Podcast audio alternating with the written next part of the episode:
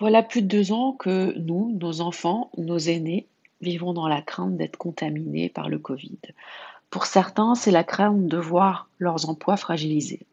Alors que nous pensions apercevoir le bout du tunnel de l'épidémie, une nouvelle peur se présente aujourd'hui, liée à des événements militaires à l'autre bout de l'Europe.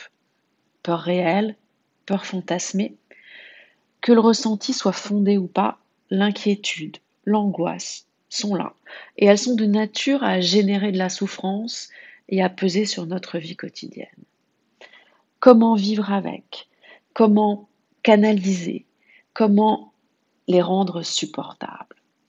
En tout premier lieu, on ne va pas essayer d'ignorer, de nier.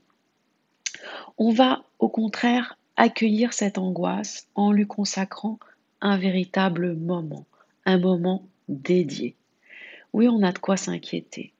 On pourra lui parler et ainsi lui dire qu'on la respecte, qu'on comprend ses fondements.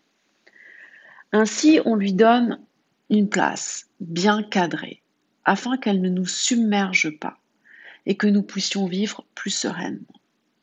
En cas de difficulté, on évitera de la nourrir en l'abreuvant de nouvelles alarmistes puisées sur les réseaux sociaux ou sur les chaînes d'infos en continu.